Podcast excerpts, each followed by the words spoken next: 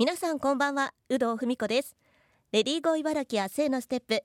この番組では現代の働く女性を取り巻くさまざまな課題にフォーカスしリスナーの皆さんと一緒に女性が生き生き働ける社会について考えていきます。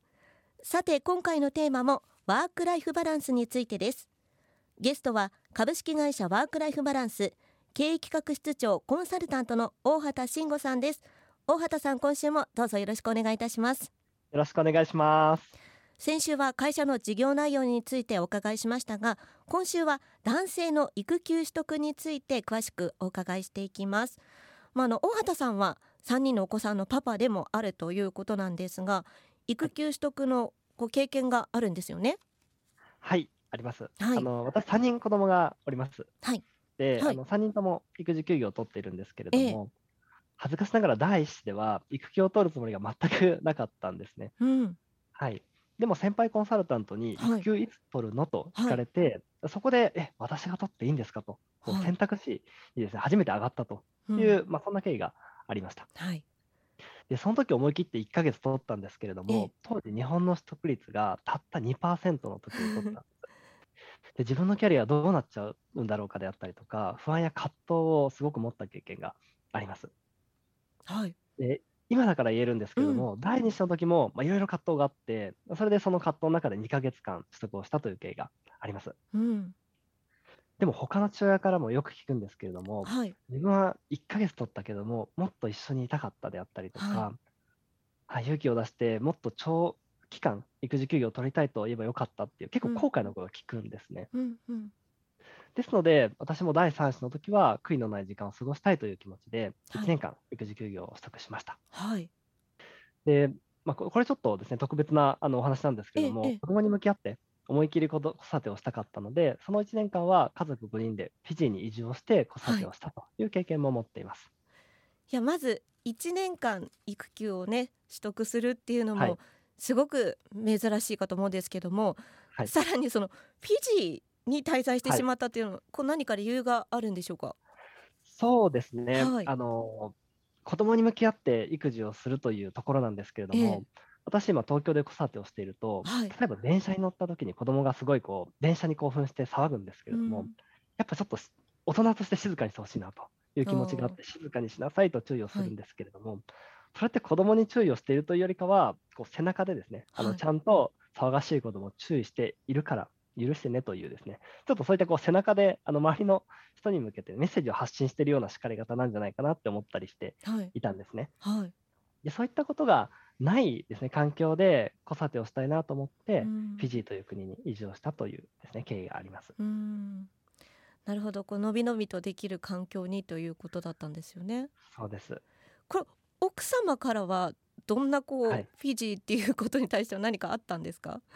あ妻からはですね、あのもともと妻がですね、あの海外で3ヶ月間暮らしたいなということを言っていたので、はい。なんか自分たちのですね、その置かれている状況で、その海外で3ヶ月以上暮らせる方法はないかなと考えたときに、はい。私が育児休業期間中にフィジーで暮らせばいいじゃないかと思っていたんですけれどもえ、え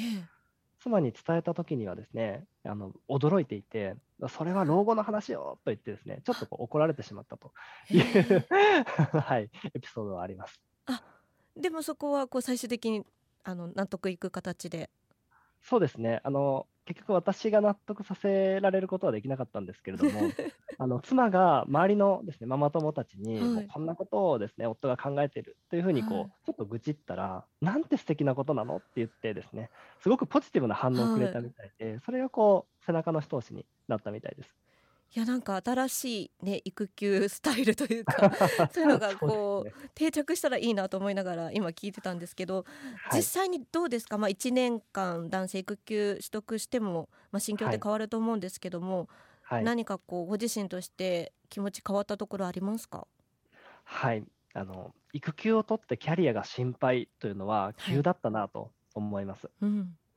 育休を取ったことで、はい。こう父親学級の講師であったりとか、今のラジオの場に呼んでいただけることうん。というご縁も生まれましたし、育休を取らなかったら、まあ、そういうキャリアにはなっていなかったんじゃないかなと思います。で育児休業で子どもたちとか、えー地域社会に積極的にかか関わったりとか、はい。もちろんフィジーに行くことで多様性ということも感覚として身についてきたので、うん。今のその経営企画室長というですね、えーポジションで組織開発を任されるようにもなってきました。うん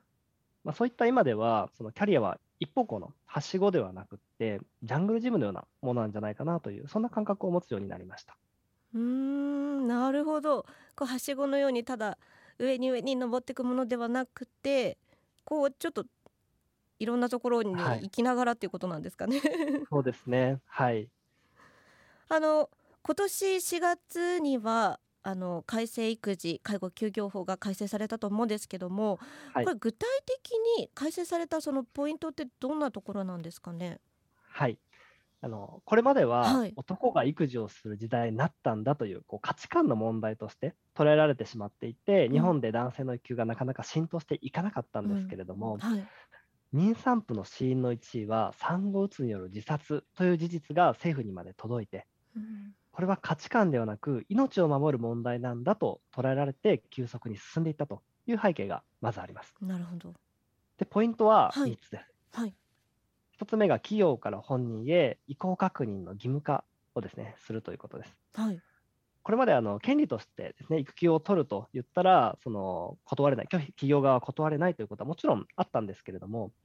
でも本人が言い出しづらい職場の雰囲気が原因として取得を断念していたということがこう調査で分かってきていて、はい。つまり企業から本人へ、えー育休取る、何日間取ると、こう意向の確認をするということが義務付けられてきたんですね。うんで2つ目が産後パパ育休。こはいれ、産後8週のうち4週間取れて2回まで分割できるというですね、育休なんですけれども、はい1日どうしてもですね、外せない仕事、自分にしかできない仕事があるから、もうその1ヶ月の休養を丸ごと諦めるということが分割できることによって回避できる。こういった画期的な制度になります。はい。で、最後に3つ目。はい。これは1000人超えの企業の男性育休取得状況の公表を義務化するとうんいう改正です。はい。で、これ1000人超えの企業だけにしか義務付けられていないんですけれども、うん実は中小企業こそ積極的にやった方がいい取り組みでして、はい。35歳以下の子供がいない男性社員に聞くと、86%は育休を取りたいと答えているんです。つまり、これは採用や人の定着に大きく作用するうん経営マターになってきたということがポイントなんです。なるほど。はい。あのこの番組でも学生のこうそういう関心がある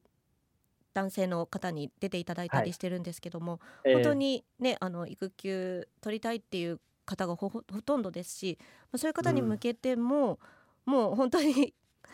そのはい。育児っていうか、男性の育休っていうのをもう義務付けないとはい。生き残っていけないよっていうことなんですよね。そうですね、うん。選ばれない企業になってしまうっていうことですね。うんはい、男性社員ですね、若手の社員に聞くと、もう9割以上は育休を取る、取るつもりだと答えるんです。うんつまり、男性育休を推進しないということは、残りの1割のですね、層で人材のですね獲得競争をしなければいけないという、す非常に熾烈なですね競争が待っているので、もう男性育休は避けられない、企業にとっては避けられないというところまで来てしまっているということなんですね。なるほど。はい。あのまあ、会社名でもあるそのワーク・ライフ・バランスとこう男性育休取得の相互関係ってどんなふうに考えてますか、はい、あの育休も大事なんですけれども、育休を取ってもその後の子育てってまだまだ続くじゃないですか。はい、で職場を復帰して育休前と同じような働き方で育児と仕事の両立をして踏ん張りすぎてしまうと、うん。実は父親も産後うつというものを発症してしまうということが分かってきているんです。はい、で実は父親の産後うつが発生する割合割合は11%。うんこれ10人に1人は男性も産後うつになってしまうという計算なんですけれども、ですので復帰後は復帰前の働き方とは決別をして、生産性を高めた働き方に変えていかなければならないということなんです。はい、で、ワークライフバランスって育児をしている人だけの優遇措置でしょという方もいるんですけれども、それをやってしまうと、残されたですね、えー支える側の人にしわ寄せがいってしまって、うん職場内で対立構造を引き起こして、企業力としては下がってしまうんですよね。うんでも、ライフというのは、育児だけではなく、介護、病気との両立のためにも必要ですし、独身の人も含めて全ての人にライフはあるので、本質は誰が休んでも回る職場を作っていくことにあるんです。ですので、今回の男性育休を起爆剤にして、そのような職場に作り変えてい、えっている企業は、メンバーの全員の満足度も高いですし、仕事の進め方が洗練されていくので、業績が良くなっていくと。まあ、こんな風なですね、こう関係につながっていくんじゃないかなというところです。なるほど、これから企業が生き残っていくためには男性育休はかなりキーワードになってくるっていうことなんですね。そうですね。男性育休、そしてそれを支えるワークライフバランスという働き方、はい、この2つはセットでですね必要になってくるということなんです。今週は株式会社ワークライフバランス大畑慎吾さんに男性の育休取得について詳しくお伺いしました。来週は番組でもテーマである女性が働きやすい会社社会についてもお伺いしていきます。大畑さん今週もありがとうございました。ありがとうございました。